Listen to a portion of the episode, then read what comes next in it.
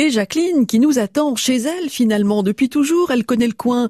Où sommes-nous Jacqueline? Ben, Nous sommes euh, entre la plage antifère, la baleuse antifère donc, et le phare. Il y a un sentier de balade par ici. Voilà, tout le long du, du littoral, il y a un sentier qui est de plus en plus emprunté.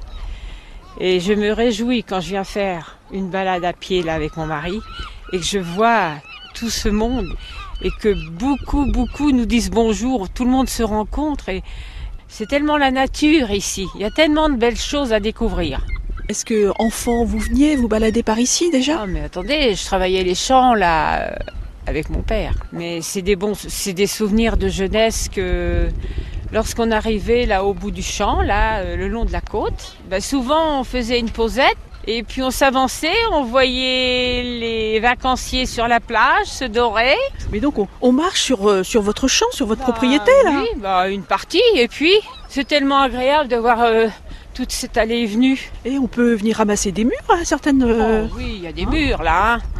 Et puis, vous savez, quand à certains moments, la mer, et eh ben, quand on travaillait au champ, on avait le, le goût du sel sur les lèvres. Ça nous incite aussi à respecter le, site. Apparemment, il n'y a pas de détritus. si on vient avec son pique-nique, on fait attention. Voilà. Là, on trouve rien. Justement, c'est que les marcheurs il faut attention à la nature. Jacqueline, un sacré petit bout de femme pétillante et sympathique. Syriac, le tuilier, guide naturaliste, nous a suivis aussi. Syriac, nous sommes arrivés où, la Syriac? Alors, on est sur un point de vue qui surplombe la valeuse du Fourquet, qui est une valeuse particulière sur la côte puisqu'elle est suspendue dans la falaise. On appelle cela des valeuses perchées. Et donc là, on peut se balader. On part par exemple du phare d'Antifère et on rejoint euh, Etretat.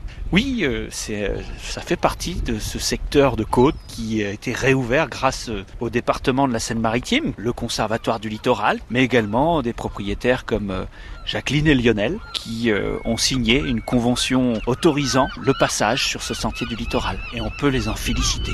Le sentier du littoral, un atout touristique supplémentaire pour la poterie Cap d'Antifère à deux pas d'Étretat.